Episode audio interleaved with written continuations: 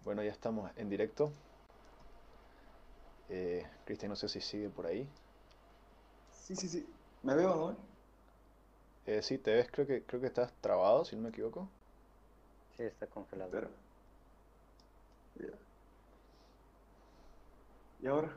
No. Uh, Sí, es congelado.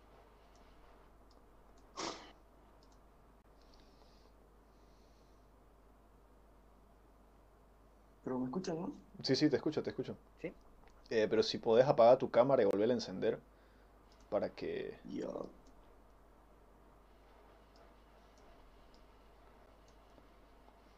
Y ahora sí, ahora sí, ahora sí. Ahora sí. Bueno, eh, creo que podemos...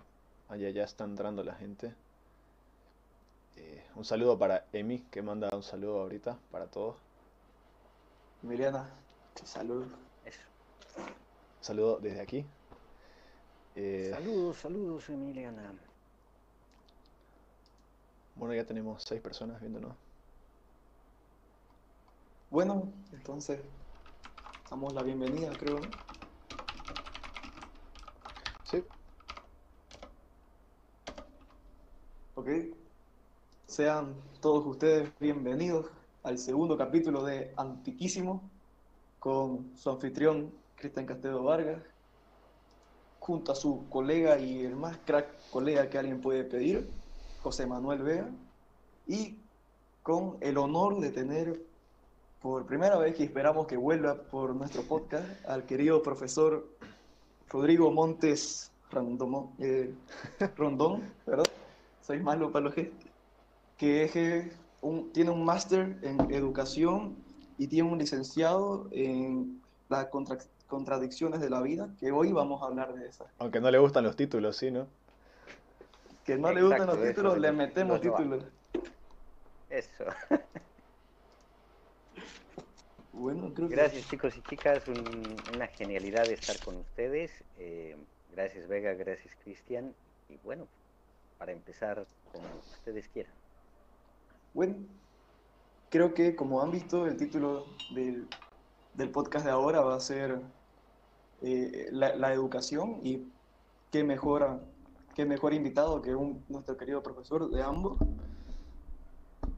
Vamos a tocarlo de una manera bonita, creo yo, y divertida sobre todo. Mm, Quizá eh, lo, lo que teníamos pensado más que sea característico de nuestra forma, digamos, de nuestro formato de podcast, era más que nada hacer una reseña y una recapitulación histórica, quizá de información, sucesos, eh, datos, pero tomando en cuenta los tiempos que corren, la situación que estamos y el tema que queremos hablar, eh, creemos que por esta vez es más adecuado tratarlo de una forma de una charla, una crítica y un feedback entre nosotros, ya que, ya que estamos con, el, con Rodrigo, que, que la verdad que considero que nos entiende mucho más que cualquier otro profesor quizá que haya pasado con nosotros.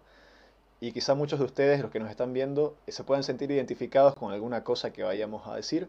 Y por eso consideramos entre los tres que la mejor manera de abordar el tema es no entrar tanto en tecnicismos, ni datos, ni, ni historia, porque sabemos Ujú. que no entraron aquí para escuchar la historia y tampoco tenemos muchas ganas de hacer una recapitulación de De la, de de- de historia. la larguísima historia y complicada historia de la educación, porque podríamos estar aquí horas. Así que, por favor, Cristian, eh, yo te pido que, que puedas proceder con una pequeña introducción nada más a la historia eh, de la educación, para que posterior a eso podamos quizá empezar un poco a hablar sobre el tema actual.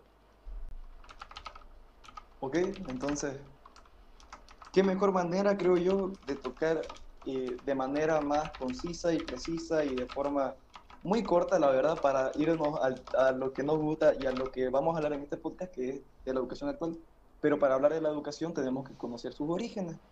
Todos conocemos, eh, y algunos más que otros, saben lo que son las escuelas platónicas, las escuelas de Aristóteles, sí, que sí vienen siendo bien importantes, pero creo yo, y en la investigación que he hecho, eh, un- de uno de los puntos que el profe aquí con toda su sabiduría nos mandó que, que investiguemos, el punto más relevante de la historia, si no, para mí, si no me equivoco, sería eh, lo de las escuelas prusianas, que según investigación, ¿qué, qué pasó eh, en las escuelas prusianas?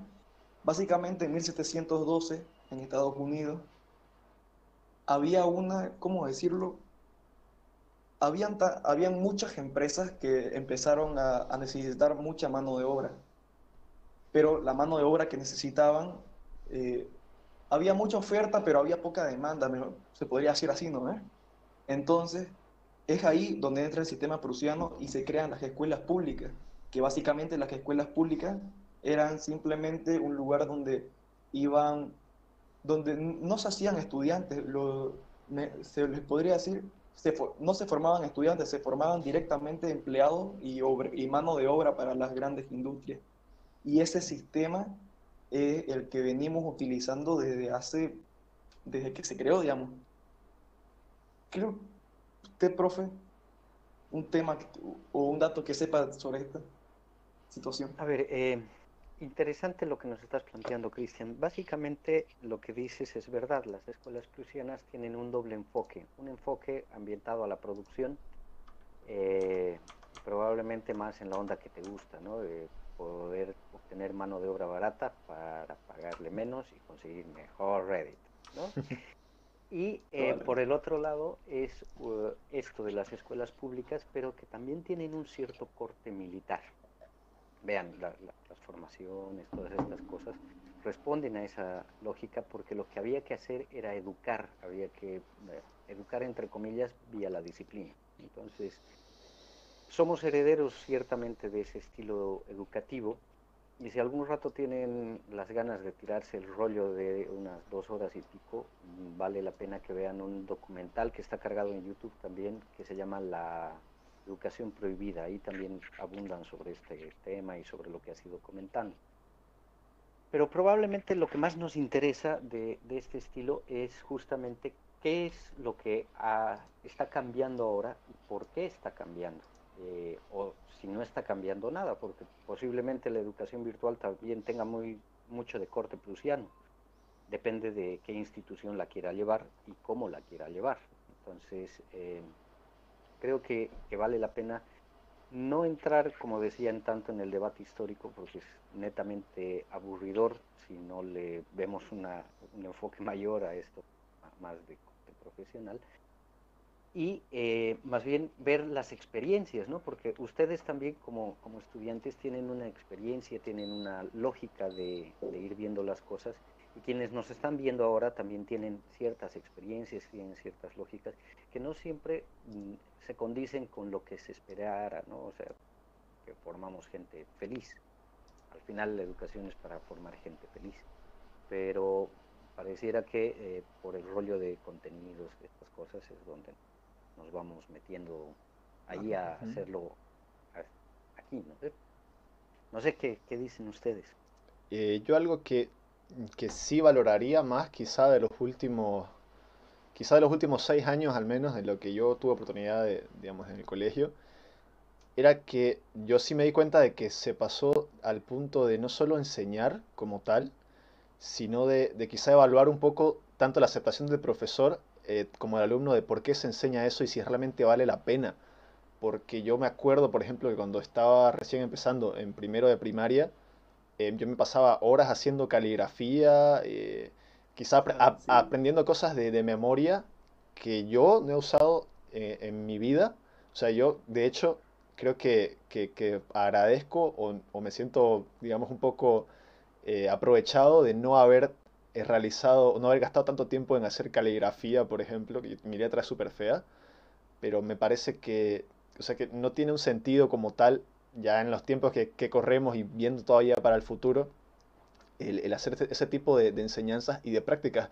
Y lo que sí me daba cuenta era que muchas veces era incuestionable, eh, muchas cosas se enseñan así porque así son y punto. Y, yo recuerdo que yo a mi profesora no le podía decir nada, no le podía, digamos, llevar la contra porque yo era el malo que le hacía renegar, digamos, o, quien sea. Yo la verdad que la verdad es que sí fui, fui un alumno bastante tranquilo, podría decirlo.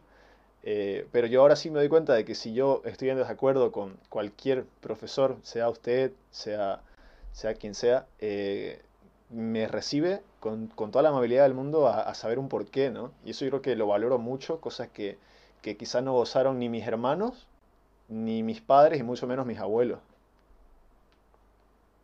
Sí, eh, lo, lo, que dices es verdad. Un apunte interesante de por qué nos ejercitan con esto de la caligrafía. Japón, por ejemplo, está planteando de que más allá del primero de primaria, mm, no debería ya hacerse escritura manuscrita, todo debería ser digitalizado. Pero ¿por qué les interesa que hasta primero de primaria sí haya algo manuscrito? Por el funcionamiento de nuestro cerebro. Nuestro cerebro crea estructuras cognitivas a partir de la caligrafía y a partir de esa situación manual, que no se desarrollan cuando uno está tecleando frente al celular, frente a la tableta o frente a la computadora. Entonces, tiene esa lógica. Obviamente, eh, e, es difícil contarle a un niñito, a ver, ¿sabes qué? Te, va a ayudar para que tu cerebrito piense bien, ¿no? ¿Cómo le haces entender esa lógica? pero eh, probablemente sí eh, el, error está en no, no poder bajar esos contenidos o bajar esas, esas ideas para poder encontrar esa lógica, ¿no? O sea, igual que vos, igual que la letra de Cristian, porque me acuerdo de sus exámenes, eh, la letra mía es patética. Y, si recuerdan las pocas veces que se me ha ocurrido escribir en la pizarra, era horrendo. Pero de, todas maneras sí nos genera una manera de enfocarnos, una manera de pensar. Y eso sí puede tener su sabor. Pero por otro lado está todo lo que vos dices también, eh, Vega, de eh, cómo podemos generar una interacción en la que el estudiante más bien aprenda por curiosidad, por gusto. Lo que ustedes están haciendo con esto del podcast. Yo les he pasado algunos contenidos, les he pasado ciertas cosas Hemos hablado de varias cosas previamente a esto, no crean que no está pensado, eh, pero eh, de todas maneras, al final hemos llegado a la conclusión, hagámoslo así de manera más amena, más, más, eh, más coloquial, porque eso es lo que llega, eso es lo que despierta la curiosidad en la gente. Acuérdense de las clases y las locuras que les hacía hacer. Sí. Porque es lo que nos va a generar ese interés. En cambio, cuanto a la cosa al patio. memorística, Uh, las sacadas al patio y, las correteadas. Acuérdense. La, la, tirada de, piedra. uh, e, eso también en el parque urbano. Pero ven, todo ese proceso genera, genera interés. Y probablemente eso es lo que hemos perdido muchas veces en el tema de la educación. No generar ese interés eh, y puede ser un lío ahora con la educación virtual porque al no poder estar en una interacción con el estudiante y demás, ¿cómo le despertamos ese, eh, ese gusto por lo que está yendo? O cómo despertamos el interés por, por, las cosas, ¿no? O sea, también me pongo a pensar en lo que pasa contigo, Cristian. Que desde que te conozco vas buscando eh, cómo generar recursos económicos, no solo por tu propio interés, sino eh, el ir ayudando en tu casa. Pero todo lo que tú has podido desarrollar dentro de esa lógica ha surgido mm, porque detrás has eh, logrado encontrar cómo poder implementar tus conocimientos para generar esa situación. Eh, a eso debería apuntar la educación. Ahora, que todos lo hagan ya se complica, porque hay cosas que sí son de, onda memorística, pero por ejemplo, si recuerdan, mm, o bueno, tal vez no, no, no, lo recuerdan, pero si pueden investigar un poco sobre un señor llamado Jaime Escalante, un profesor boliviano de matemáticas, pero que acabó siendo el boom en Estados Unidos. en ah, sí, él reformó, si no me equivoco, toda la educación de Estados Unidos, ¿no? Eh, gran parte de. Entonces, vean, él hacía matemáticas y logró que los chicos encuentren interés en ejercicios que pueden ser aburridores y demás. ¿Por qué? Porque les planteo el sentido final de la educación, ser felices, conseguir un sentido de vida y poder ayudar a la sociedad. Si no me equivoco, hay una película de ese profesor, ¿no? Sí, hay una peli. Yo eh, con, con, un actor que es medio México. Eh, yo quizá, si hablando un poco más de lo que de lo que estamos viendo ahorita con la educación virtual, eh, digamos, en la implementación ya de nuestra plataforma a nivel personal, quizá, porque no, no podría hablar a nivel Santa Cruz y mucho menos a nivel Bolivia, porque reconozco que sí hay quizá organizaciones educativas que se, se, manejan de mejor manera que la nuestra o de peor manera que la nuestra, y no, no vengo a discutir eso, pero sí podría decir que en general nuestra educación virtual está muy por debajo de educaciones virtuales planeadas para hacer educaciones virtuales. ¿Yo a qué me refiero? Eh, yo, por ejemplo, ahorita en mi, en mi plataforma virtual que tengo como estudiante, mm, no importa qué materia, no importa qué tarea, ni qué profesor, ni nada, pero yo tengo tareas que tienen que ser entregadas de manera virtual, pero que me piden ser, eh, que me piden ser hechas a mano. Y, y eso a mí, digamos, eh, obviamente para mí es como un, insulto a la inteligencia del alumno porque eh, hacer una tabla, una tabla de contenido eh, súper, digamos, sencilla, no tiene gran misterio, y hacerla a mano, o sea, a mí me parece una pérdida de tiempo todo el, crafting que tengo que hacer para, para llevar qué lápices, qué colores, qué resaltar, un montón de cosas, para hacer una tabla que no voy a ver nunca más. Entonces, eh, y encima una plataforma virtual, o sea, educación virtual, pero tenés que hacerlo a mano, tenés que hacerlo eh, analógicamente, digamos. Y, me parece a mí una pérdida de tiempo. Y yo creo que, que, yo, al igual que todos los que nos están viendo, no tenemos tiempo para perder eh, haciendo ese tipo de cosas. Pese a que era un tema que me gusta, eh, lo que tenía que hacer a mí me, me causa como una disonancia, ¿no? Porque eh, hacer un documento virtual, y yo lo, lo, veo más como el lado de, lo voy, voy a hacerlo, que sea escrito para, digamos, para que la sufran, para que, para que, para con el gusto y ganas de hacerlos hacer.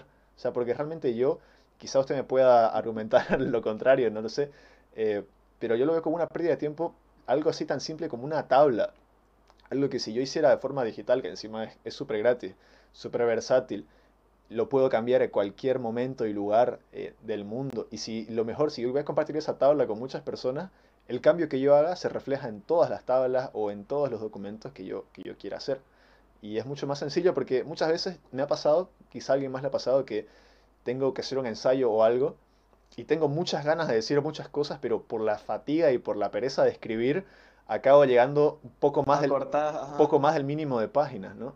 Y, me parece un poco ridículo. Peor educación virtual que tienes que hacerla a mano, ¿no?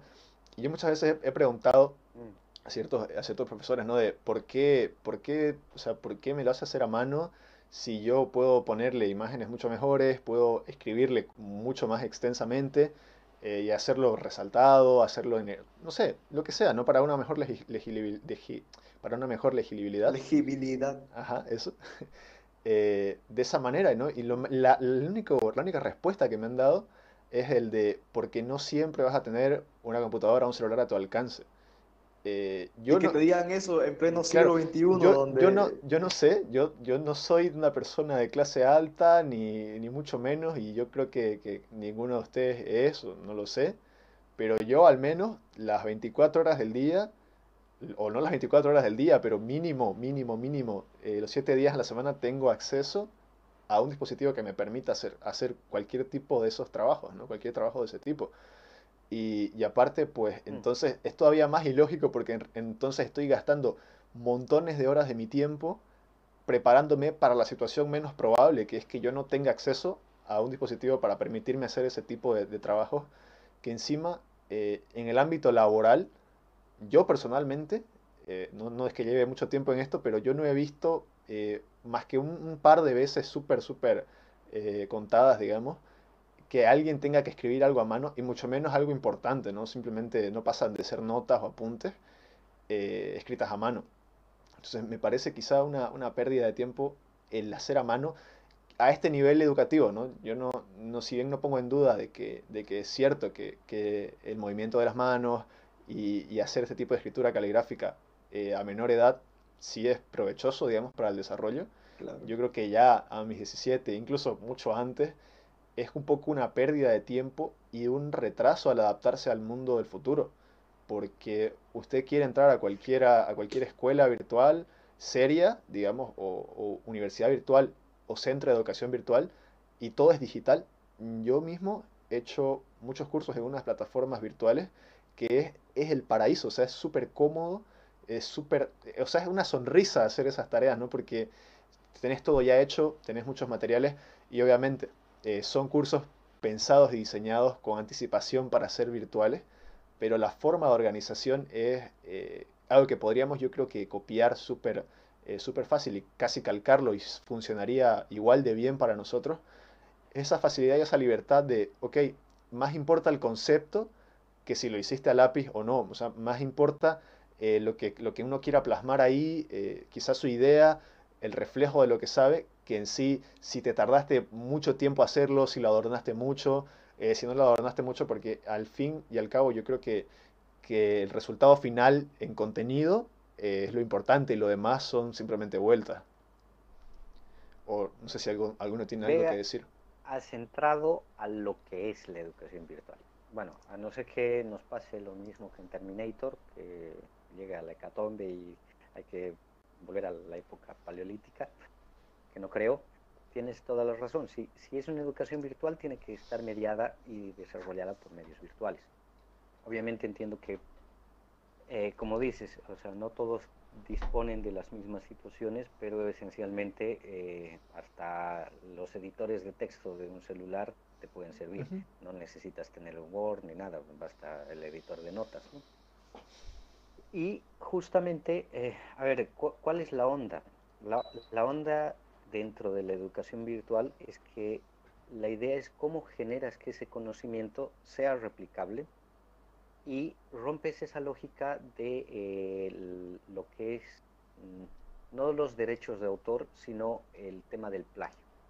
A ver, eh, la mayoría evita o te va a decir, necesito que lo hagas eh, de manera manuscrita porque así sé que no te estás copiando, no le has pasado la tarea, no sé qué, no sé. Pero podrías ingeniarte otra cosa, ¿no? Lo, que tú dices, o sea, cada quien vamos sabiendo, eh, los maestros, cómo es el estilo de una persona. Y ahí te vas dando cuenta de si lo que ha planteado tiene el estilo o no tiene el estilo. En tu caso es mucho más artístico, en eh, entiendo por el trabajo que vas desarrollando, tienes una visión mucho más compleja del asunto desde lo lingüístico. En el caso de Cristian, yo, por ejemplo, me imaginaría un enfoque mucho más economicista, mucho más práctico, más que una situación si entramos literaria o poética. Dale, yo creo que ahora que estamos entrando a este tema, eh, claro, creo que el mejor ejemplo que pudo dar Vega desde su persona y desde, eh, desde lo que él ha vivido es la falta de la falta de actualización que había para los, para los docentes de acá, al menos de Santa Cruz, a, nivel Bolivia, en general a, nivel Latinoamérica, que era la, la, educación virtual, porque la educación virtual no es algo nuevo. Esto ya, ya se viene implementando, hartos países lo tienen, y mal que mal hay instituciones que ya dan títulos reconocidos en varias partes del mundo. o sea, estamos tan atrasados que los, los mismos profes, eh, no sé si es su caso, pero por lo menos en las entrevistas que he visto, en lo, en lo que he buscado, los profes, los docentes latinoamericanos creen y afirman de que eh, la educación virtual no puede sustituir a un docente. Y yo dije, pucha, si un estudiante desde su casa puede empezar a aprender mucho, a aprender a lo que a él le gusta, a lo, a lo que él se quiere dedicar, o simplemente aprender los, temas, los mismos temas del colegio sin necesidad de tener tareas o de pasar exámenes en los que simplemente vas a, vas a, memorizar para utilizarlos una vez en el examen o hasta capaz copiar. Tener todas las herramientas ya, pero nosotros a nivel Latinoamérica no, no, no, no habíamos despertado de no ser por este virus. Em, sí, eh, eh, tienes bastante razón, Cristian. Hay mucha gente que está diciendo que en general en, en Latinoamérica estamos bastante atrasaditos. Y, y de fondo tiene otras, eh, otras resonancias más. La, la, primera resonancia es que mm, la mayoría va creyendo que hacer educación virtual es hacer lo mismo que hacías en el aula, mediado por una cámara y por una conexión. O sea, imagínense que yo aquí atrás tengo mi pizarrón y empiezo a dar mi... O sea, eso no es hacer educación virtual, para nada. Pero como, como tenemos cierto miedo a esta tecnologización y demás, eh, se complica. Por otro lado, mm, tengan en cuenta lo que ustedes han dicho. ¿Dónde entra el interés? ¿Cómo gestiono el interés? Porque hasta en lo que dices, o sea, cualquiera puede entrar al Internet y consigue la información, va a entrar por donde le guste, por donde quiera. Obviamente por detrás hay una persona que tiene que haber facilitado esos contenidos, será un maestro, será X o Y, X, ajá. pero hay alguien que te, que te los está facilitando. Entonces, la lógica en esto sería cómo optimizo que el estudiante genere su curiosidad. Tampoco es eh, garantía de una educación virtual el estar clavado en reuniones de Zoom o el estar en cualquier plataforma, porque esas plataformas han sido diseñadas justamente para el mundo empresarial, para reuniones de empresas transnacionales que por la diferencia horaria sabemos que nunca van a poder coincidir en llamadas tradicional.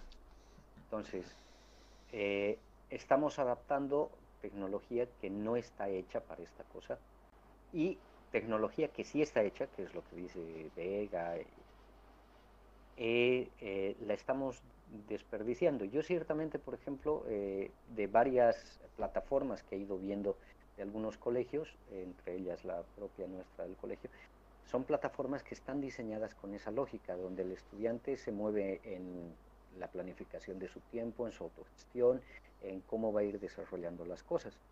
Pero hay otras eh, experiencias y las pueden ir viendo también, eh, ha salido un montón en la prensa de gente que está asociando ciertas otras herramientas y dice, bueno, con esto yo ya lo conseguí, ¿no? Y no es así, porque no, no, no son experiencias dentro de este proceso. Y lo que decían también, o sea, si el maestro con lo que escribe, con lo que te manda el video, con lo que te manda un podcast, con lo que te manda cualquier eh, estrategia metodológica, no al principio, por más que tú tengas empeño, no vas a entrar a ver la materia o vas a hacer para obtener los mínimos. Y ahí entra otra lógica. Para pasar. Exacto, justo lo que dices. Entra la lógica de que en la educación virtual sobre todo lo que interesa es evaluar cómo el, estamos desarrollando habilidades blandas ah, y habilidades sociales, cómo hacemos que estos conocimientos se conviertan en algo interesante, que lo podamos vivir y aplicar. Pero todos tenemos la lógica de lo que han visto también en las noticias. Pasemos todos con 51 que se cierre el año.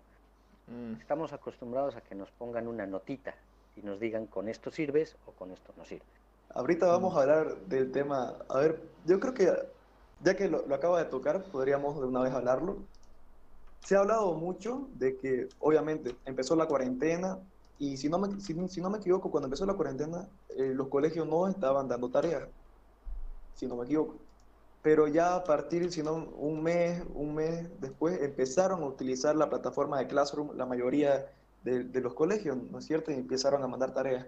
Y los alumnos, la primera semana de tareas, cuando cuando se dieron cuenta que sus colegios les estaba pidiendo que, em, em, que empiecen a enviar tareas y, y, como obviamente los profes no estaban adaptados a esa tecnología, dentro de la, de la misma plataforma de Classroom habían, eh, habían diferentes problemas y el alumno se estresaba, el profe se estresaba y entonces eh, todos los alumnos éramos que se acaba el año, eh, entonces ¿para qué nos dan esto si nadie está aprendiendo? Nos están enviando tareas, no nos enseñan, simplemente nos piden que hagamos esto. Y obviamente, uno, a ver, yo entiendo, yo como alumno entiendo perfectamente a todos que queríamos que se acabe el año escolar y que todos pasemos, sería increíble. Pero después, a ver, ponete a pensar en la situación de los profesores, o sea, les cancelas el año y se cancelan sus, sus mensualidades y, de, o sea, no, digamos, no podemos ser tan egoístas en ese punto.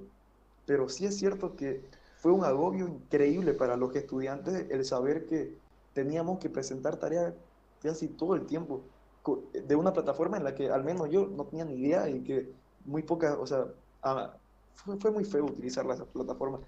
A usted como profe, ¿cómo le vino ese golpe de que tenía que empezar a enviar tareas para sus alumnos? A ver, mm, como Vega yo ya había tenido la experiencia de ser eh, educación virtual. Eh, eh, un diplomado, cursos y demás. Entonces uno se va adecuando a este proceso. Y ahí descubres que la tarea no tiene tanto sentido en esta cosa, ni el cuestionario o el, la situación de un examen, como el generar foros, como el generar debates, porque ahí es donde realmente uno aprende a, eh, a descubrir qué es lo que está aprendiendo el estudiante. Yo quiero aportar quizá un poco sobre eso, eh, pero de que, de acabe su, no, de que acabe su idea, profe, tranquilo. Ah, ya. Este, obviamente, eh, por ejemplo, en, la, las ciencias exactas eh, tienes que tener cosas de ejercicios, porque eso es ciertas reglas. Y, y, si ves a un ingeniero, a un arquitecto y demás, lo que hace es emplear esas reglas que ha memorizado para hacer sus cálculos y demás. Pero esa es una lógica eh, que no siempre se asocia dentro de lo que puede ser la enseñanza matemática. En matemáticas avanzadas, que es una carrera ciertamente dentro del espectro de las carreras universitarias, te enseñan a utilizar otras estrategias que no tienen nada que ver con la memoria, sino con el razonamiento lógico. Si esto está pasando aquí, ¿qué tiene que pasar aquí? Ya está, funciona una computadora. En el caso de las humanísticas, justamente uno adquiere más sabor eh, planteando ciertas cosas para que la gente desarrolle su propio pensamiento. Pero ahí también entra una cierta, un cierto dilema. Y esto eh, probablemente ustedes conocen experiencias, quienes nos están viendo conocen experiencias. Y sin decir que eh, la persona sea mala, vean que eh, también está muy asociado a cómo los maestros con esto somos los amos del saber y ponemos nuestra varita aquí y ustedes aquí, digan. Nosotros somos los que sabemos y ustedes tienen que aprender. Y nos cuesta, digo no, mm, por todo el gremio, digamos, ¿no? que personalmente me cuesta.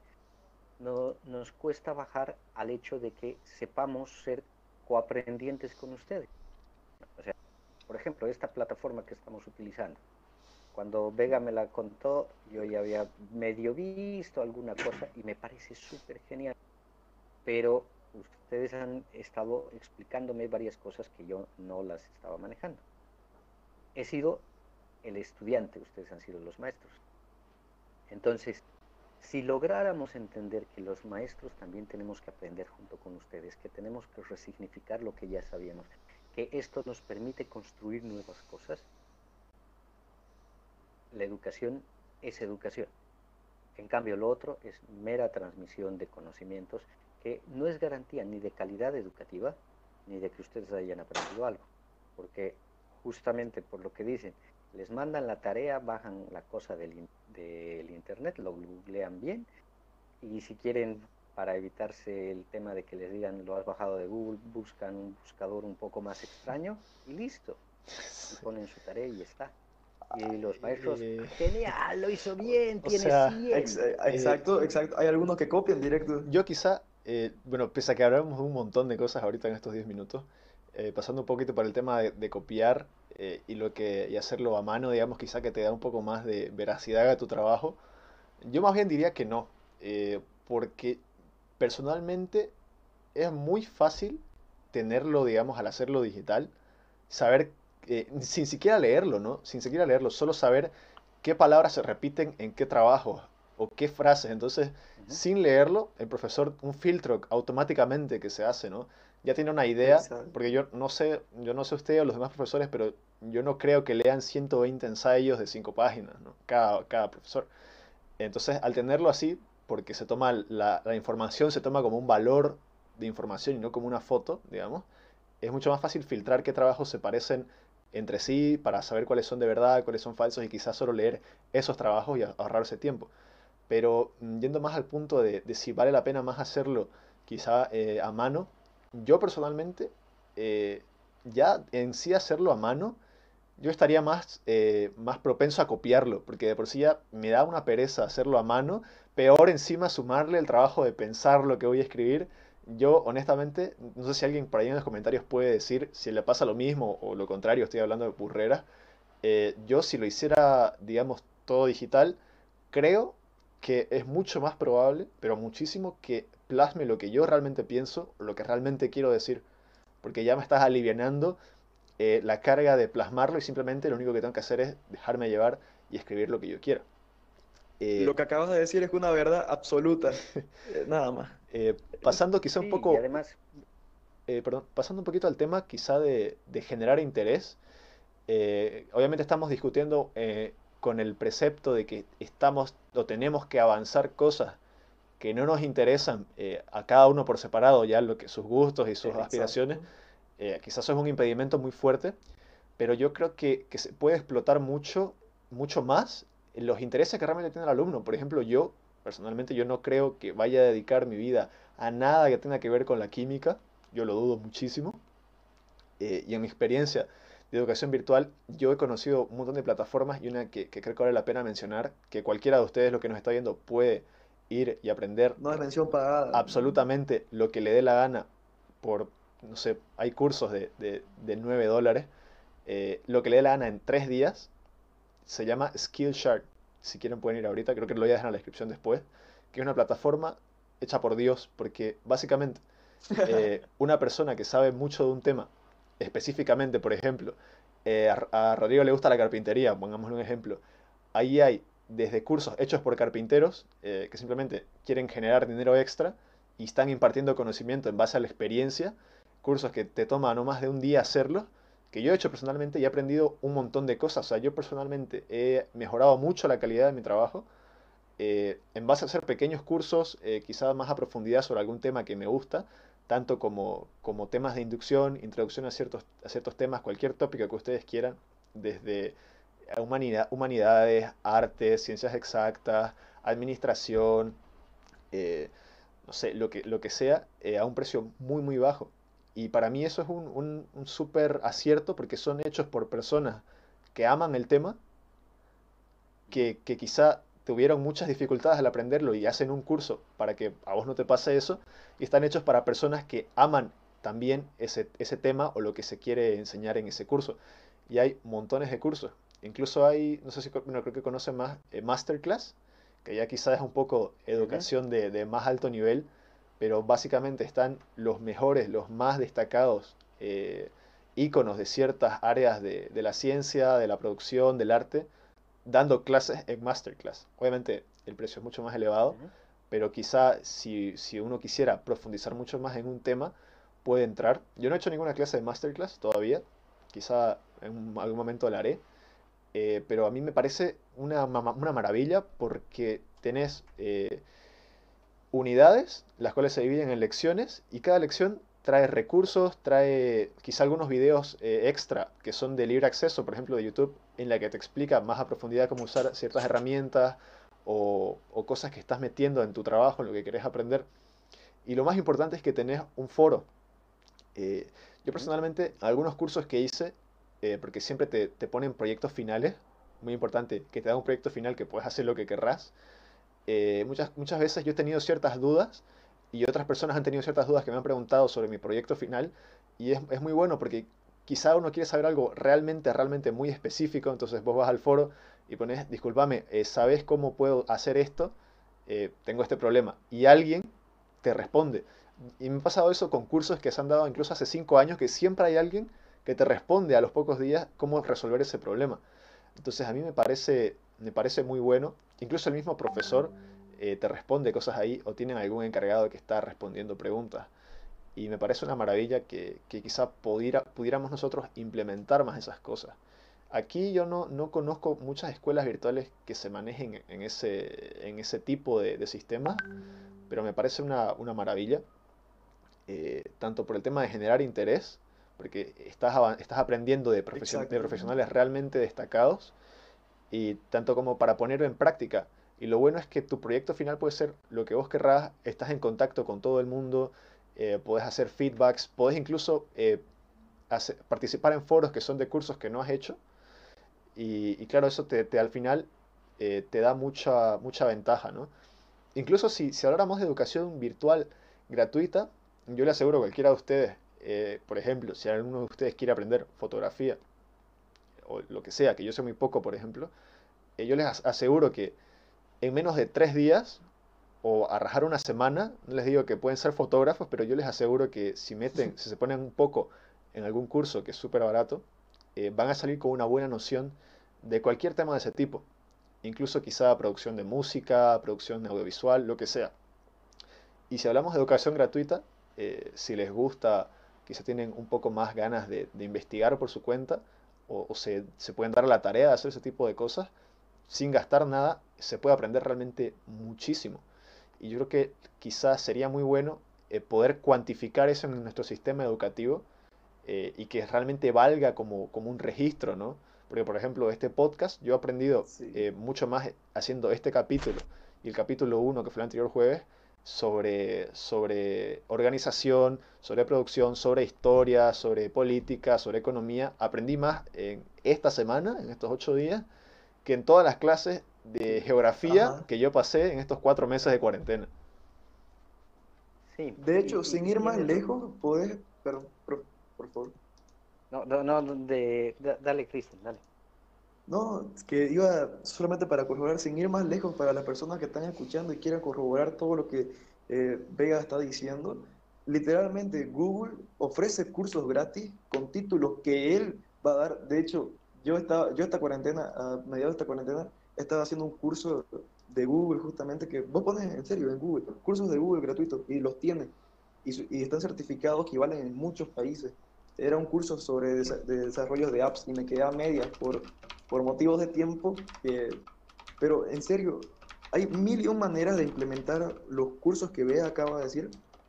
Y lo mismo, creo que en esta parte podríamos mm, empezarnos a, a dar vuelta en el hecho de que, es, de que un alumno tiene tanta accesibilidad hoy en día a hacer lo que le gusta y con lo que le gusta dedicarse a eso y conseguir un empleo sin necesidad de ir al colegio. O sea, no vamos a, no vamos a poner este, este tema a debatirnos ahorita porque podemos tirarnos mucho tiempo como hace unos dos años, si no me equivoco, ¿no es así, profe? Pero exactamente. Sería lindo, por ejemplo, para los que no sepan, el querido profe me dio la oportunidad una vez hace, eh, hace dos años de dar una clase en, su horario de él y fue lo más productivo que él ha hecho para mí. Y vean, eh, eh, claro, porque te ha dado rédito. a mí también. a ver, vean, lo que, lo que acaban de plantear es súper genial. Primero, si la educación volviera a enfocarse a partir de lo que nos gusta, tendría mucho más sentido. Y ahí rescatamos lo que Cristian estaba planteándonos al principio, toda esta onda de los eh, griegos clásicos con eh, Sócrates, Platón, Aristóteles, porque ellos parten justamente de plantear cosas que eran de interés, eran de necesidad para el momento, para esa sociedad, y a partir de eso van desarrollando esos elementos. la segunda cosa que me parece súper genial es cómo están enfocando el tema de lo que debería ser una educación virtual real, eh, yo estoy a favor de todo lo que ustedes plantean y creo que también liberaría de mucho estrés al maestro el poder desarrollar cosas así, porque es, mira, eh, tienes tales inscritos en tu materia, quieren aprender esto, vos les vas poniendo cosas que son ejes disparadores, no son, eh, te voy a dar un conocimiento para que te lo aprendas de memoria, ¿sí? Y por otro lado, también vean cómo eh, estamos demasiado acostumbrados, y ustedes lo saben porque lo hemos visto justamente en clases, a que eh, haya una especie de la palabra verdadera sobre el conocimiento. ¿no? Sea, eh, históricamente tiene que ser así porque lo dijo tal persona. Ya lo dijo tal persona, pero tengo todo el derecho de cuestionar y pensar que las cosas pueden ser distintas. Y la realidad mira demostrando si lo que estoy pensando es válido o no es válido para nada. Entonces, eso es lo que se va consiguiendo cuando uno se mete a escarbar estas cosas. Básicamente también vean, toda la comunidad de Linux y todas las cosas que se hacen con Linux y todo el software libre, funciona como Vega nos ha planteado. Es una persona que luego van abriendo sus comunidades, te van planteando soporte, te dicen, mira, a mí me ha pasado esto y lo he solucionado así, pero depende de la distro que tengas y en mil otras cosas, ¿no? Entonces, eso es justamente un aprendizaje colaborativo en el que no me interesa quedarme con el conocimiento para mí, me interesa distribuirlo. Y ahí entra otra de las cosas. Piensen que en general en la mayoría de los lugares a lo que menos le interesa a la gente es invertir en educación. Lo que decías, eh, Cristian, con el tema de, de, los que querían eh, cerrar el año escolar y demás en el trasfondo es que no nos interesa la educación realmente. Es que no nos interesa, o sea, porque, a ver, no vamos a, generalizar en que a ningún alumno no le gusta ir al colegio, porque no es cierto.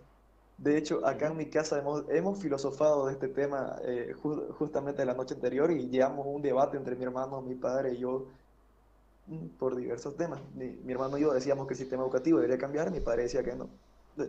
cosas. Pero sí es cierto lo, lo, lo, que usted nos está diciendo. Y, y, es más que obvio, no le interesa ir al colegio al alumno porque no, no le gusta el ambiente en el que estás aprendiendo algo, como dijo Vega, que te enseñan cosas que no vas a utilizar, que al menos no vas a utilizar en tu vida que vos crees que no vas a utilizar. Claro, según tu orientación. ajá, según lo que, vas lo que vos eh, estás pensado ser de grande. Porque, a ver, pongámonos serios. Las personas sí saben lo que quieren ser. Y si no te gusta la matemática, no te vas por otro lado.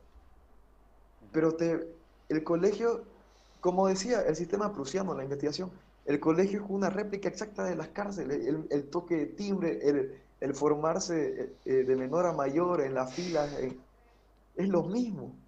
O sea, vivimos, es una cárcel, pero eso sí, no vamos a decir que no nos dejan expresarnos porque no es cierto, porque como usted y como muchos profes, algunos no, sí te dan la libertad de expresión. Y lo lindo que a mí, que a mí me gusta es que en, en clase podés debatir con el profesor, que es una persona que sabe, por, por algo está ahí, pero tal vez no lo sabe todo. Y empezamos a, a, debatir como usted y yo hemos hecho en su tiempo y aprendemos mutuamente. Eso es algo hermoso, aprender entre dos personas.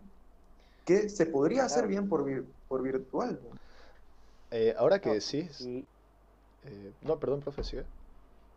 Eh, no, básicamente lo que decía Cristian es verdad. O sea, a ver, el tema de la, de la formación, del timbre, no sé qué, era la manera en la que nos introducían en la disciplina. La educación virtual exige una disciplina súper más rigurosa. ¿Por qué? Porque necesito yo establecerme el horario, no me lo va a poner el maestro. Yo necesito saber cómo voy a organizar mi ingreso a mis cursos dentro de mi plataforma. Yo necesito organizar en mil otras cosas tiene sus beneficios, obviamente. Eh, y en el caso de lo presencial, probablemente todo depende de cómo generamos justamente ese interés. O sea, a ver, eh, hay materias a las que ustedes probablemente les encantaba escuchar el toque de timbre o les encanta escuchar porque saben, wow, nos toca con este profe o con esta profe, sabemos que lo vamos a pasar bien, nos va a gustar el espacio. Pero hay otras en las que el toque de timbre era sinónimo de vamos, paz, lo más lento que podamos, que nos toca con tal persona. Y justamente eso tiene que ver con el interés, con, con la movilidad.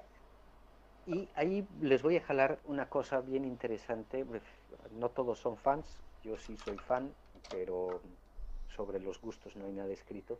Vean lo mismo que pasa con Star Wars y todas estas películas en las que nos muestran la lógica de un maestro y una ¿Qué aprenden los Jedis? Aprenden justamente por esto, por lo que van a ir utilizando y por lo que van descubriendo en sus eh, lógicas. Lo mismo pasa en el lado oscuro de la fuerza. ¿Qué pasa en todas las películas que tienen que ver con educación o con estas cosas y lo que nos apasiona? Porque la persona es carismática y nos permite desarrollar estas situaciones. Entonces, si todos los maestros y todos los estudiantes estuviéramos viendo eso, hay un paso ganado. Pero el otro paso, y ahí es donde me interesa que ustedes explayen harto, es el siguiente. ¿Cómo hacemos que a la sociedad y a los padres les interese esto? Porque no, no a todos los padres les interesa una situación así, porque eso implica también generar parte de su esfuerzo, de sus cosas y de empezar a decir ciertos elementos, aunque antiguamente aprendíamos justamente por lo que los padres nos contaban. Ahí les cuento una anécdota bien tarada, pero que puede servir para ilustrar. Mm, Todo, si lo de mis yo creo... es doctor en física. Y eh, cuando yo tenía tres años, mm, lo venían a recoger de su trabajo. Él trabajaba en lo que ahora es el tema de la de lo de la energía atómica. ¿sí? En esa época se llamaba COBOE, la Corporación Boliviana de Lo venían a recoger de la oficina para llevarlo porque la planta estaba por Viacha y lo, yo me ponía a hablar con los choferes. Me decían, ¿de grande qué quieres ser? Nunca les he contado esto, se los cuento porque hay confianza y porque sé que la gente que nos está viendo lo entiende. Yo les decía, yo quiero ser chofer de camión basurero. Pero no quiero ser como tu tío que ha estudiado mucho, que no sé qué. Sí, ha estudiado mucho, pero no gana demasiada plata. En esto, Cristian, yo tenía un enfoque muy económico. Y lo segundo es que no sé si le agrade mucho su trabajo, pero en cambio, al manejar un camión basurero, uno recorre la ciudad, ve gente, que dialoga, tres miserables años. Entonces, eh, y ahí, mm, esto tampoco les he contado, mi primera profesión es ser mecánico automotriz, soy medio mecánica ¿Quién lo diría? La época en la que la, la inyección electrónica recién entraba Rodrigo Monte. ¿Quién lo diría? Madre mía. ¿Eh? Lo que se descubre en un podcast. Bueno. Eso, lo que se descubre en un podcast.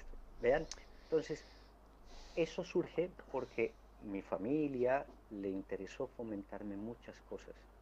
Y en algunas me fomentaron y dijeron, bueno, hemos puesto plata, pero no te gustó y ya está, listo, no importa, porque has descubierto algo que no te gusta. Entonces, eh, y no es que mi familia haya pagado en plata, digamos, pero son estas situaciones. Y ahí entra la otra parte. ¿Cómo generamos que la- a la sociedad le interese hablar de la educación y le interese invertir en educación? Vean que los presupuestos más pobres en nuestro país y en general son la salud y la educación, aunque con eso podríamos conseguir todo. Eh, yo creo, si tuviera que, que decir un poco algo, eh, aparte de lo que habló Cristian sobre la educación persona a persona, que yo creo que, que sí se puede explotar mucho, y yo veo que sí se hace, pero no lo conocemos mucho, al menos aquí en este lado del mundo.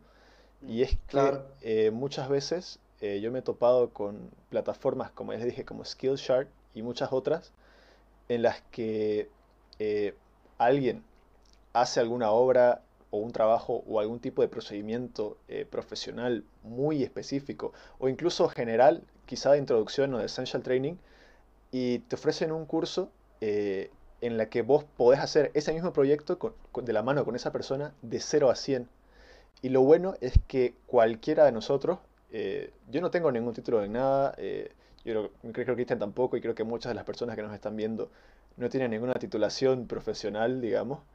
Eh, pero lo bueno y lo que me fascina de la educación virtual que tenemos ahora es que yo, eh, usted, profe, Cristian, podemos dar un curso de cualquier cosa de la que sepamos mucho como para enseñar y transmitir y podemos sacar un rédito de eso y otras personas que, que no, a lo mejor en ese curso no lo va a dar en una universidad o no te lo va a dar un instituto porque es algo muy específico, pequeño o un tema muy poco solicitado y podemos aprender básicamente lo que sea.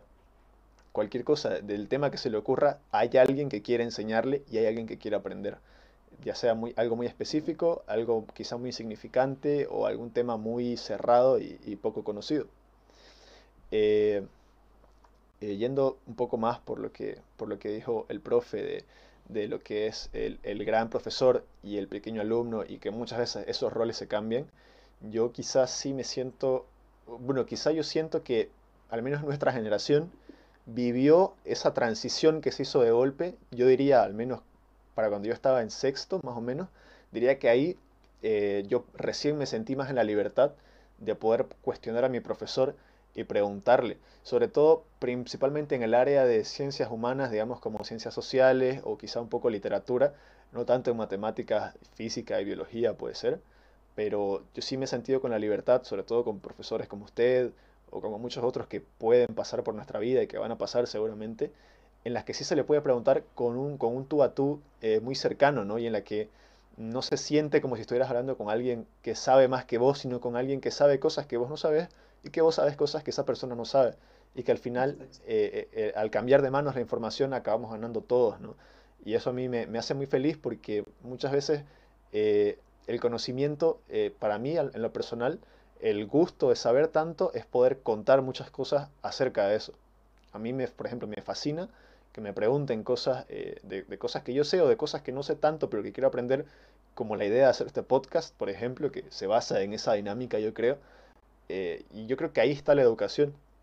Lo malo quizá, eh, que por qué no le interesa mucho a la gente mayor, es que ya están, eh, diría yo, muy cerrados en un método que ya les ha funcionado y con el cual ya están muy incrustados y para qué cambiar, ¿no? Sea, yo lo veo quizás ese punto de vista de, ok, a mí me funciona esto, yo ya tengo una familia, quizás un padre de familia, una persona mayor, ya tengo una estructura de vida hecha, no le veo sentido a buscar otra manera de hacer las cosas si la que yo hago ya me funciona. Y, el poder, para mí la única falla, el único problema que queda solucionar, que queda por solucionar en este tema es el poder cuantificar el aprendizaje que yo hago por separado de mi, de mi matrícula de, estudiante de colegio o de universidad quizás, eh, poder cuantificarlo y que eso valga un algo, que eso se me tome en cuenta como una nota, porque yo podría ser el alumno eh, más aplazado de mi curso, pero realmente eh, podría estar muy arriba en un medidor, digamos, si hiciéramos de, la, la, cantidad de cosas que yo sé sobre el tema que a mí me gusta y al cual me quiero dedicar, ¿no? Quizá que, yo le meto de lleno a mi vocación eh, porque ya sé lo que quiero. Y obviamente yo entiendo que no todo el mundo sabe exactamente lo que quiere, pero yo estoy seguro que al menos saben lo que no quieren, ¿no? Y, eso quizá, si nos pudiera hablar usted de, si se podría hacer quizá algo más selectivo a partir de cierto curso, quizás eso me lo puede aclarar un poco más usted porque sabe mucho más de pedagogía que yo y que Cristian supongo. Eh, y entonces me parece que sería un tema muy, muy útil de ver y muy bueno de ver. Yo, si, si tuviera que hablar tema universitario, a mí me gusta mucho una universidad 100% virtual, que yo les recomiendo que vayan, que tienen un podcast que es todos los jueves en la tarde, si no me equivoco, que se llama Platzi. Eh, Platzi es una universidad mm. virtual, eh, sobre, se dedica más ellos a la programación y el manejo de datos, pero tienen realmente cursos de, de todo tipo, en la que se paga como Netflix, creo que se paga como como 20 dólares o 30 dólares, algo así al mes, y tenés, tenés, acceso a todos los cursos, y hay montones y montones de cursos. Y lo, que a mí me parece más interesante, que yo no se lo exigiría, digamos, a nuestros profesores que yo ya tengo conocidos, eh, que es que ellos, cada profesor, eh, apasionadamente, porque si vos lo ves el podcast y los programas que tienen, se nota que lo hacen porque les encanta, ellos tienen una, una emisión tipo la que estamos haciendo nosotros sobre su tema de su clase, eh, pero ya como un, como un QIA, ¿no? O sea, como un preguntas frecuentes, dudas, eh, que uno puede entrar, aunque no, hay, aunque no esté dentro de la universidad, puede entrar a preguntar, a decir cosas y es una conversación abierta, ¿no? Entonces, eh, me parece una excelente idea. Aparte que, que el, fundador de la, de la, universidad se llama Edgar, Edgar García, si no me equivoco, y es uno de, de las 10 personas más influyentes en el mundo de la tecnología. Entonces es, para mí un boom, digamos, yo la tomaría esa universidad como ejemplo quizá de lo que podría llegar a ser nuestra educación virtual.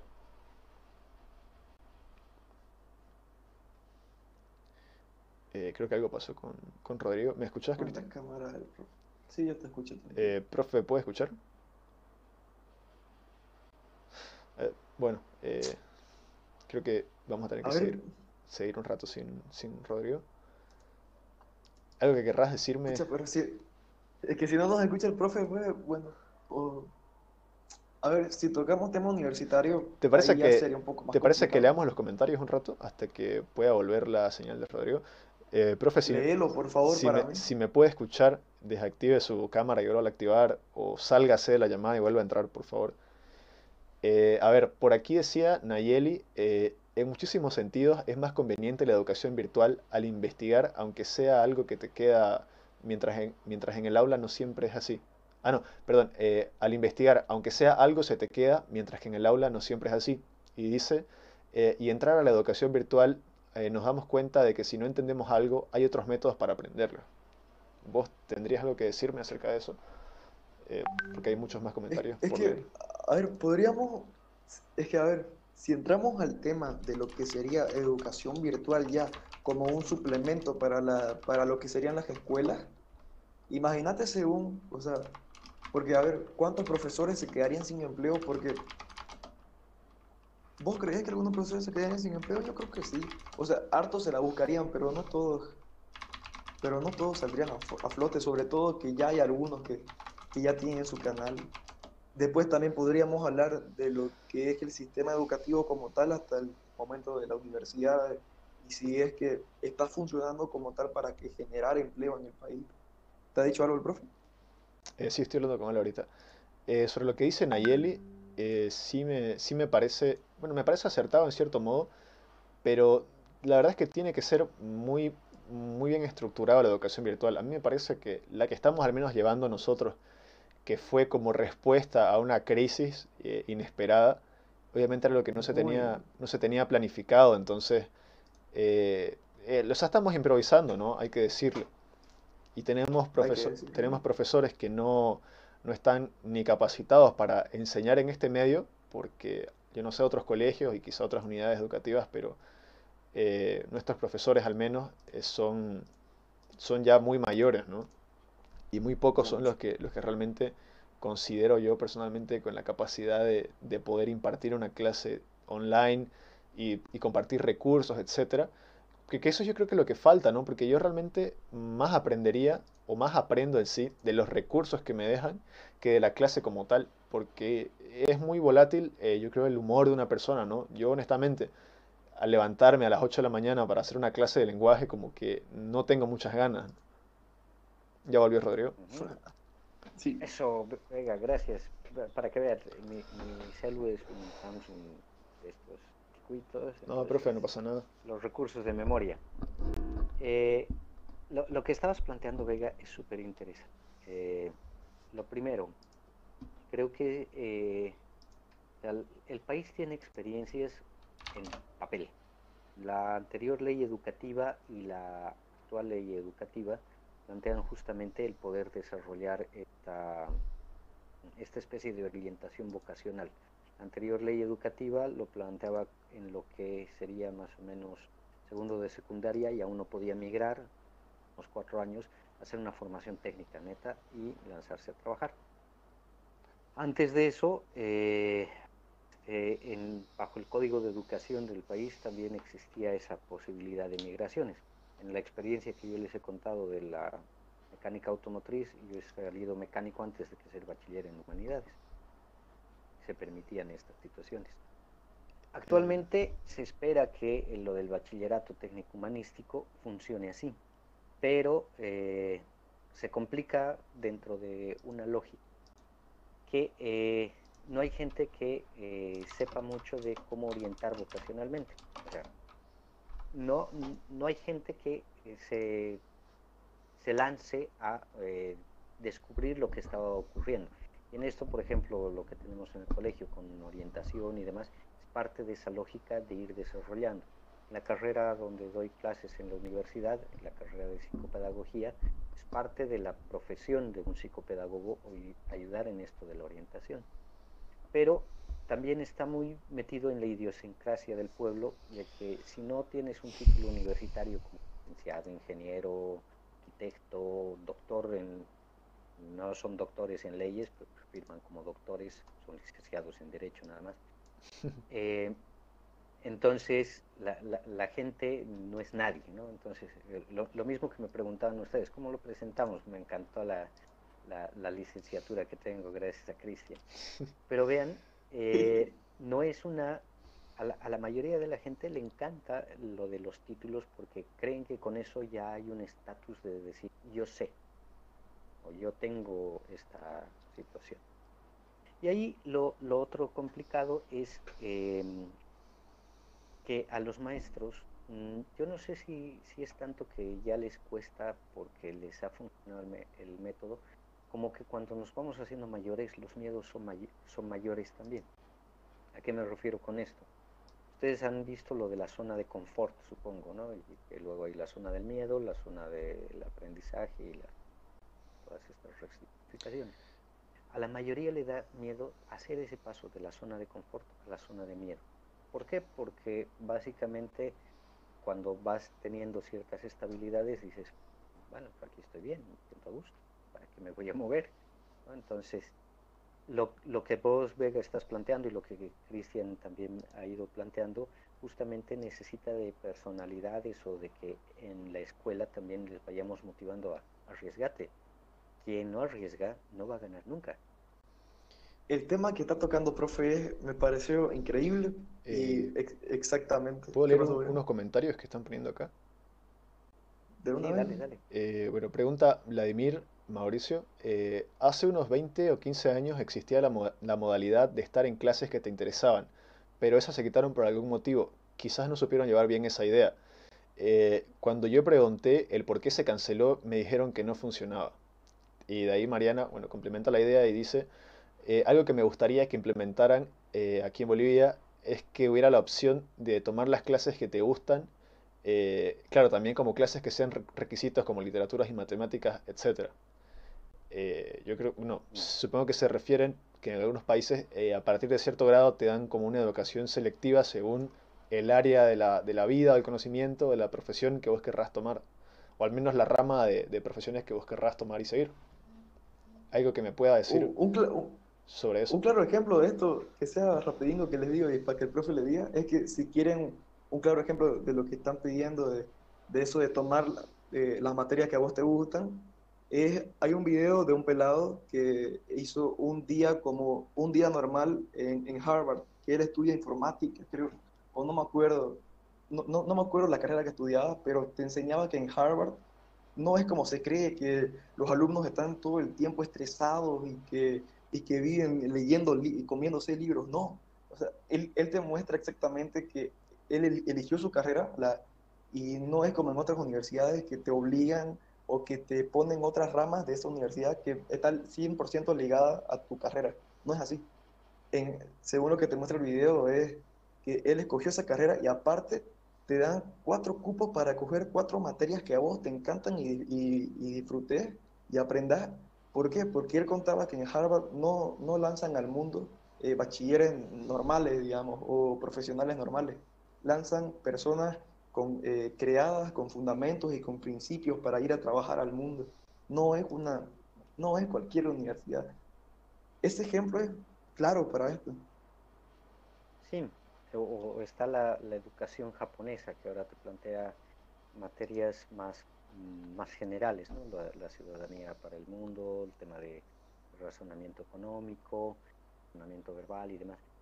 Eh, sí se experimentó, hubo, eh, en, mi colegio hubo un experimento, por ejemplo, eh, que yo salí, otra de las rarezas que les van a aparecer dentro de mi historia. Y no le gustan los títulos. Para ser ingeniero.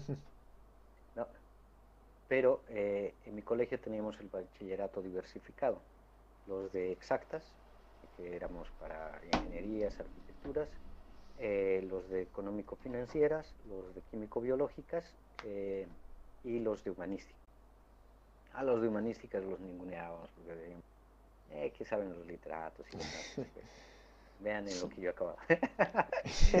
Entonces, las ironías de la vida, ¿no? Pero funciona, funciona cuando realmente tienes personas por detrás eh, dentro de los espacios educativos que están ayudándote a orientar. Hay ciertos dilemas eh, porque también ocurre que en estos test psicoeducativos eh, te sale con que eres hábil para todo, entonces no, no te da mucha mayor claridad de por dónde puedes lanzarte. Y por otro lado porque esto genera una mayor inversión del Estado eh, o dentro de los privados una mayor inversión de la pagando la educación entonces hay todo todos esos bemoles de fondo que como ven todo acaba ligándose a la economía lo otro que eh, iban diciendo también es eh, interesante creo que necesitamos necesitamos fomentar esto o volver a esto de la guía tú a tú. Porque más allá de que vamos aprendiendo todos entre todos, nos ayuda a romper esa lógica de me quedo en mi zona de confort. El estar de guía con alguien te obliga a mascarte más libros, a buscar mayor información, a estar en constante actualización y no tanto en, ah, bueno, a ver chicos, esto siempre es hecho así y hay que hacerlo así y aquí Rita, entonces Entonces, esa es otra de las situaciones bien complicaditas. Y lo tercero es eh, lo, que nos está contando Vega. El Internet, sin necesidad de que naveguen en Tor, que es un navegador eh, para la Deep Web, con el Google o con cualquier otro navegador de estos comerciales, pueden encontrar N mil cosas súper interesantes. Hay desde cosas gratuitas a cosas que son carísimas, pero que valen la pena.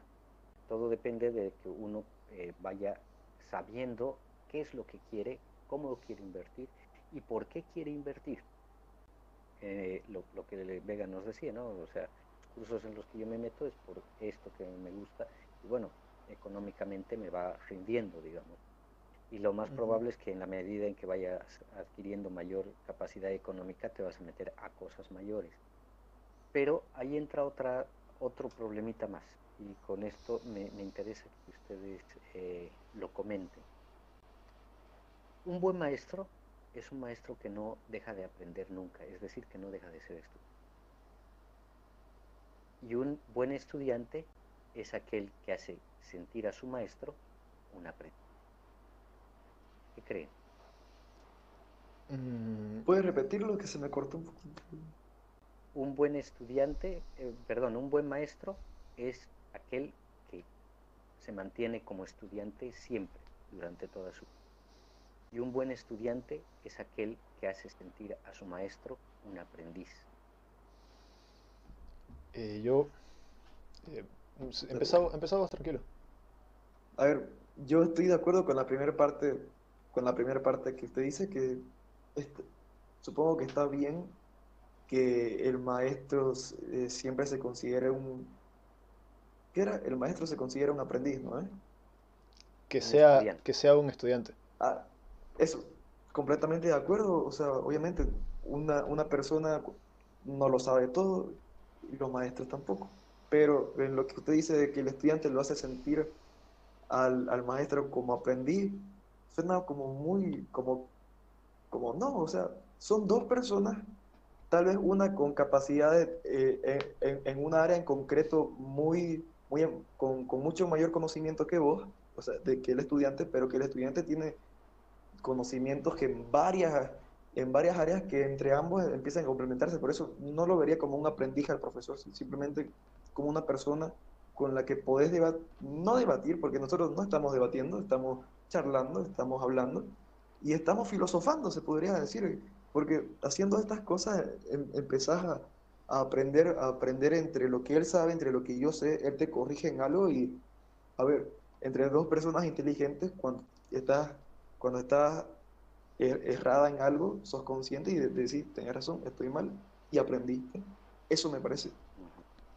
Eh, yo creo que a ver, si lo vemos desde, desde el tema, desde el punto de vista de estamos en una clase de filosofía, eh, yo entiendo que sí, mi, mi, mi, profesor puede ser un estudiante por su cuenta, ¿no? Porque quizá al él gustar la filosofía puede saber mucho más y enseñarme muchas cosas a mí, pero yo no puedo hacerlo sentir o yo no puedo ponerme también en un rol de maestro eh, al mismo tiempo porque precisamente es un ambiente en el que solo se tendría que discutir el tema que supuestamente yo no sé y que esa persona sabe mucho. Ahora, si hablamos de eh, una charla tupida de, cosas, de, cambio de, conocimientos y, muchas cosas, entre una persona que tiene muchos más años de experiencia en el estudio de ciertas cosas, de ciertas áreas, de cierta, de cierta temática, contra alguien o con alguien que es un estudiante, pero que sí sabe muchas cosas que a lo mejor la otra persona no sabe, si no ponemos límites de tópico, yo creo que sí, que, que obviamente se puede hacer sentir al, al, maestro como un estudiante más y que, y que la otra persona igual se sienta eh, con un feedback, ¿no? A la vez que estoy eh, soltando cosas, recibo cosas, al final salimos ganando, salimos ganando los dos, ¿no? Eh, cosa que en el colegio, al menos en, en el colegio, sí lo he visto posible y lo he visto que ha sucedido muchas veces, pero con cierto tipo de personas, ¿no? Porque hay, hay muchos profesores, según ya con la edad, que ya tienen una costumbre de ir a enseñar sus clases, que que repiten el mismo, o sea, que te dan hasta la misma tarea que dieron a la misma promoción de hace cinco años, digamos, ¿no? Y eso para mí es una pérdida de tiempo porque yo creo que usted ya puede jubilarse en vez de estarme haciendo perder el tiempo con cosas que, que ya son obsoletas y que para ese tiempo ya eran obsoletas, ¿no? Eh, y algo que, que, quería agregar un poquito antes de, antes de que sigan hablando era sobre el tema de la, la titulación, de que se cree que si no tenés título no sos nadie.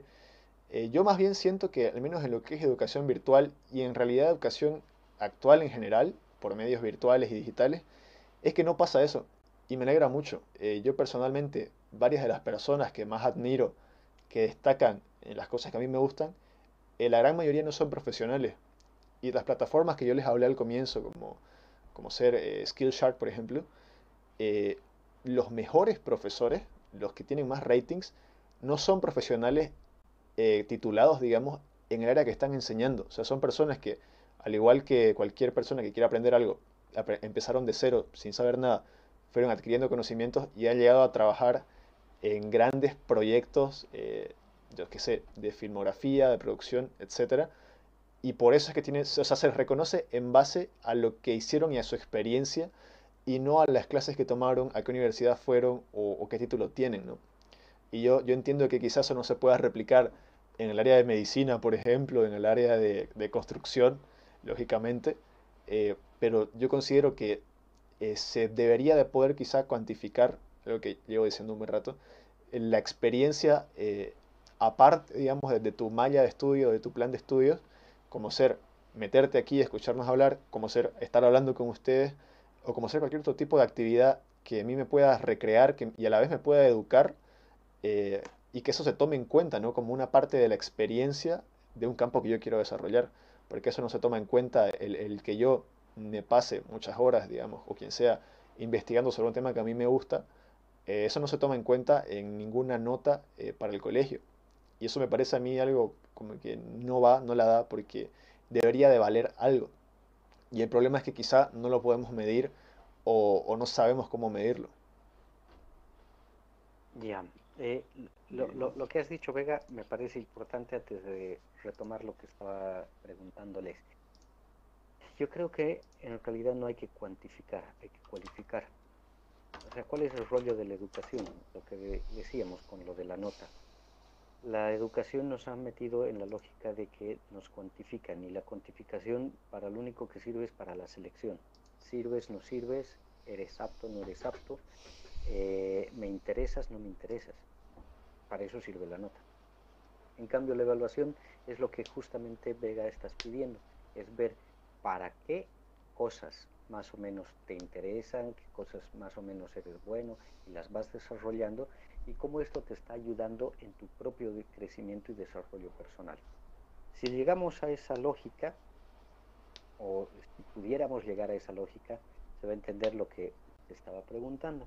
¿Por qué? Porque no, no se trata en la segunda parte de lo que les planteaba de que el estudiante le haga sentir de eh, eh, mala leche, digamos, al, al, eh, al, profesor el tema de que es un aprendiz más, sino que se va tratando de la situación de cómo voy generando dentro de este proceso elementos que hagan que esta persona no olvide que tiene que ser curiosa, no olvide que tiene que ser niño, no olvide que tiene que ser niña. ¿Se va captando la idea? Se capta perfectamente. Yo creo que en, el momento que... Oh, perdón, solo quería dar una pequeña idea. Que yo creo que en el momento en el que... yo creo que en el momento en el que asumís que sabes algo, es realmente en el momento en el que dejas de aprender más de ese algo. O sea, asumiste que sabes algo y ahí te quedaste. O sea, fregaste, ¿no? Ya te quedaste atrás en la carrera y, el, y los que piensan que no saben nada o los que piensan que no saben suficiente te van a pasar sí o sí. Por eso, eh, para, para, el maestro me parece muy importante el sentirse siempre un alumno, ¿no? Como usted decía. Y yo lamentablemente conozco varios maestros que quizá por su edad o por, por las cosas que han pasado en su carrera, en su larga carrera, eh, ya no sienten o no los veo yo con ese sentimiento de yo también puedo seguir aprendiendo. Claro, y es supongo lo que han aprendido en las clases de filosofía, lo que plantea Sócrates. Por eso su famosita frase de yo solo sé que no sé nada. Y si han visto un poco de Quino, van a ver que aparecen los soldados griegos y lo llenan de flechas, no, le hacen beber la cita como sabemos, eh, y le dicen eh, con que queriendo desprestigiar nuestro sistema educativo, porque justamente estamos en esa lógica, ¿no? de eh, para llegar a ciertas cosas tienes que demostrar que sabes. ¿Cómo demuestras que sabes? Con la nota y con tus títulos. Y eh, ahí es donde entra el otro gran dilema, eh, y lo que vos planteas, Vega. Una persona sin títulos puede saber mucho más que un titulado, pero la sociedad lo que valora es que lo tengas ahí bien enmarcado, no importa cómo lo hayas sacado, pero que esté ahí. Entonces, Si lográramos transformar todo esto que hemos ido hablando y generando, mm, probablemente vamos a poder plantear nuevas generaciones que realmente se preocupen por lo que va a ser el futuro.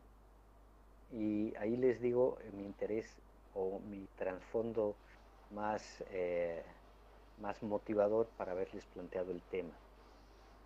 Yo creo que eh, más allá de lo que es la pandemia y demás, la actualidad nos está mostrando lo que decías. Las generaciones adultas hemos estado educando para 5, 10 o 15 años atrás. No estamos educando para las, lo, lo que viene porque posiblemente por esta capacidad de ya no aprender, de decir que lo sabemos y demás, nos hemos estancado. Entonces, si lográramos introducir esta nueva manera, ustedes van a tener la capacidad de soñar una nueva realidad y eh, van a poder cambiar muchas estructuras que hasta ahora se soñaban incambiables. De hecho, ahora que tocamos o entramos en este tema, aquí es cuando entra la parte donde uno puede decir, ¿no? O, se pregunta por qué el sistema educativo no ha cambiado o por qué el sistema educativo nunca nos dio esa oportunidad.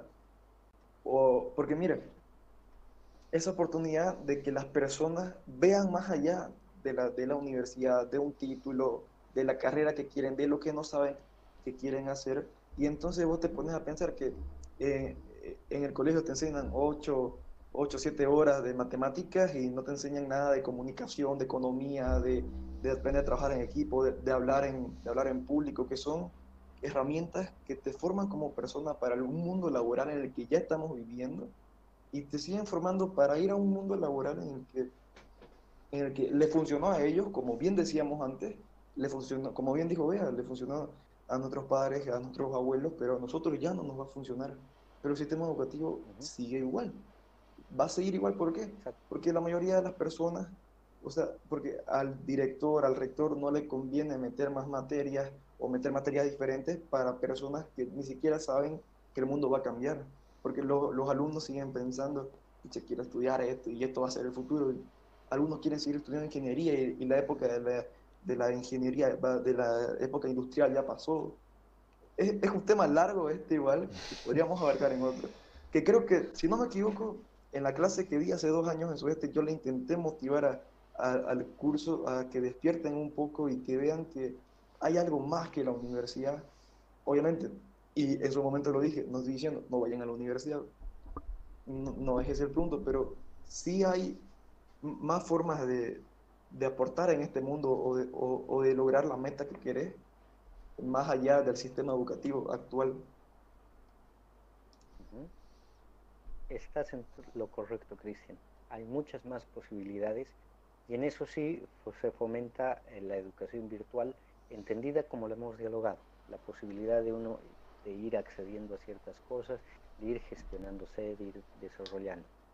Pero también, y en esto es importante, eh, es eh, lo que les decía, cómo hacemos que los padres, que la sociedad vaya motivando eso.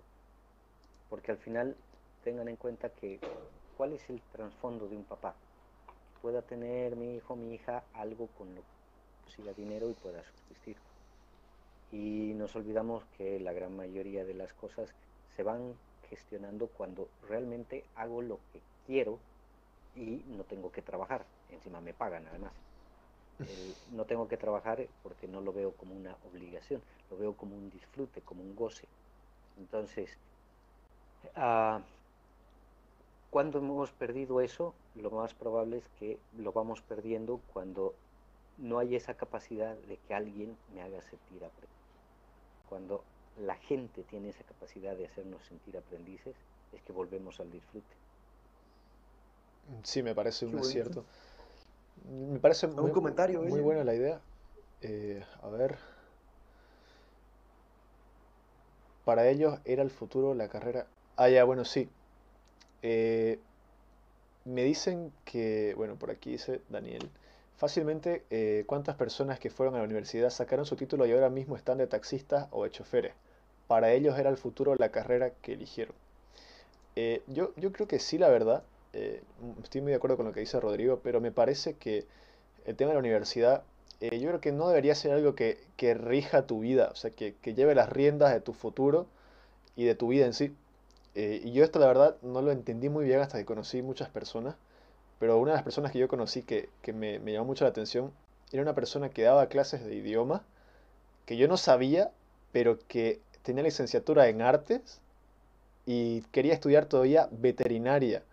Y estaba dando clases de idioma y a la vez eh, quería estudiar eh, veterinaria y tenía, tenía caballos, creo, y, y otro tipo de animales, pero a mí como que me hizo un boom, es decir, usted está, o sea, usted tiene un título para enseñar idiomas acá en un lugar con aire, súper cómodo, puede salir si quiere y hacerse café, o sea, un ambiente súper armonioso y cómodo, ¿no?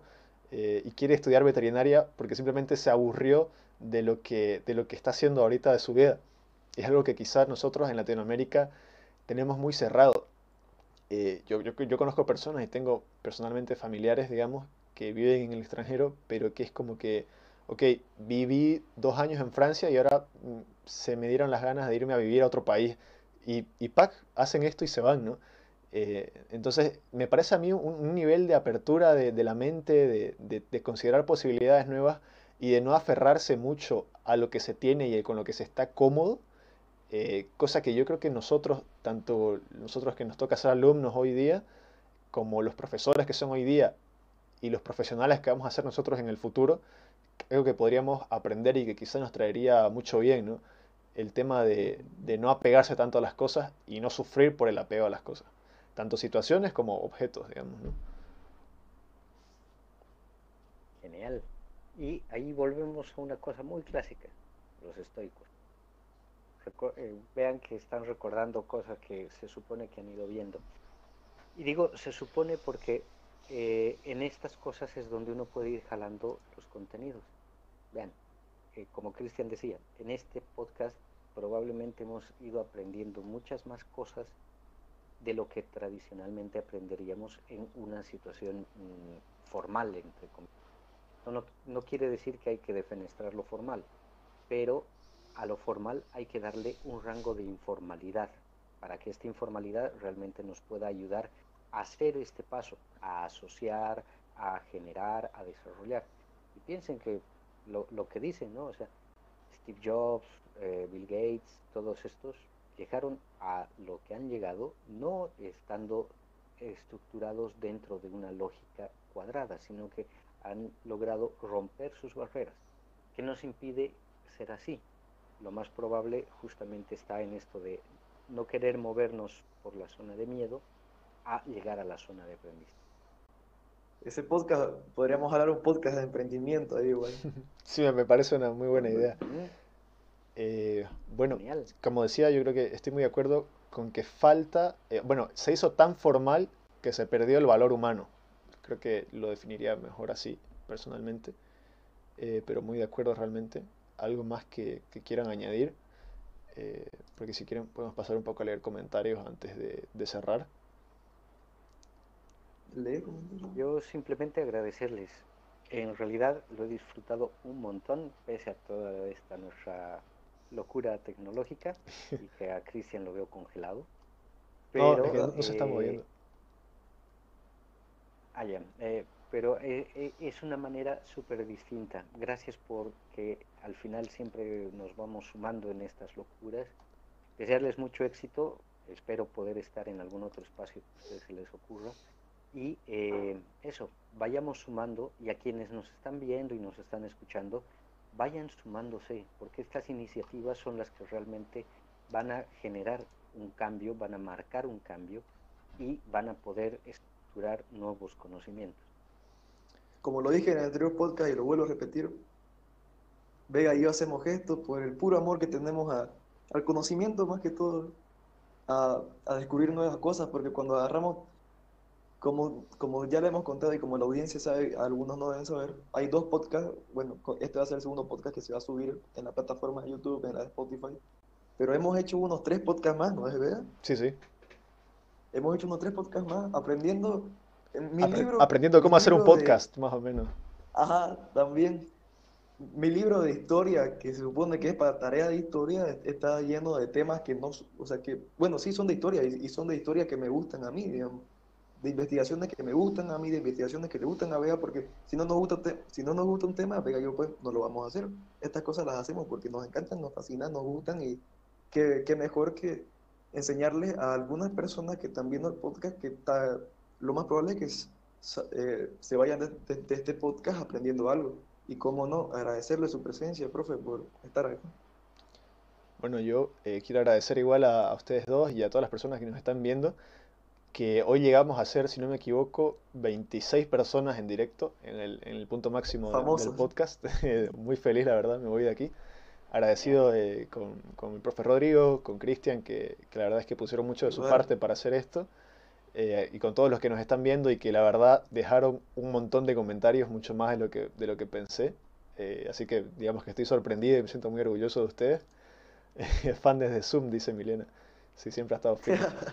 Eh, y bueno, pedirles que realmente la idea de esto es, como ya habíamos dicho varias veces, eh, aprender lo que sea. Eh, así que por favor, si, si nos dejan sus temas, los pueden dejar por Instagram o aquí mismo en los comentarios ahorita, o por un WhatsApp o por un direct de Instagram, por donde quieran. Y al rato nuestro, nuestro robot les contesta. el, el, bot les va a contestar algo, nos lo va a enviar. Y si no está Mariana Escobar, que le tocó ser la secretaria por preguntar quién iba a ser la secretaria. Así que si se lo dejan a ella, ella nos lo va a pasar después por un fax. Y muy agradecido, muy agradecido con todos. Eh, esperemos que, que, estén todos bien en su casa, que realmente puedan haber seguido de aquí aprendiendo algo. Y gracias por todos los me gusta, por todo el apoyo, por todas las personas que nos han estado escribiendo, porque realmente para nosotros quizás fue un poco complicado al principio el animarnos a, hacer un proyecto que no es para nada común, en un espacio para nada común, entre un público que todavía es mucho menos común. Y la verdad es que me, me quedo muy sorprendido de todos ustedes porque realmente eh, me han demostrado y creo que han demostrado que realmente sí tienen un interés en saber todo lo que podamos nosotros transmitirles. Aportar. Y aportar valor al conocimiento que, queremos buscar porque realmente eh, sus comentarios, sus dudas, las preguntas que nos hacen y las que no tenemos respuestas todavía, al final nos fortalecen a nosotros y ayudan a, a seguir con este proyecto, ¿no? Así que muchas gracias chicos eh, ¿Algo más que quieran decir antes de que Gracias. Bueno, nos vemos el... Simplemente como dice... ¿Cómo dice? Perdón, Vega. No, no, Como dicen, sacias totales y ánimo a seguir adelante. Muchísimas gracias. Denle like y suscríbanse al canal de YouTube si lo ven en YouTube. Por favor. Eh, bueno, muchísimas gracias. Nos vemos el jueves a las nueve y media, como siempre, en el capítulo 3. Y ojalá podamos tener algún invitado, si alguien se anima a estar con nosotros, eh, no duden en escribirnos o algún tema que quieran sugerir, por favor, sería para nosotros un gran favor que nos Todo bienvenido. Así que muchas gracias y nos vemos el próximo jueves. Chao, chao.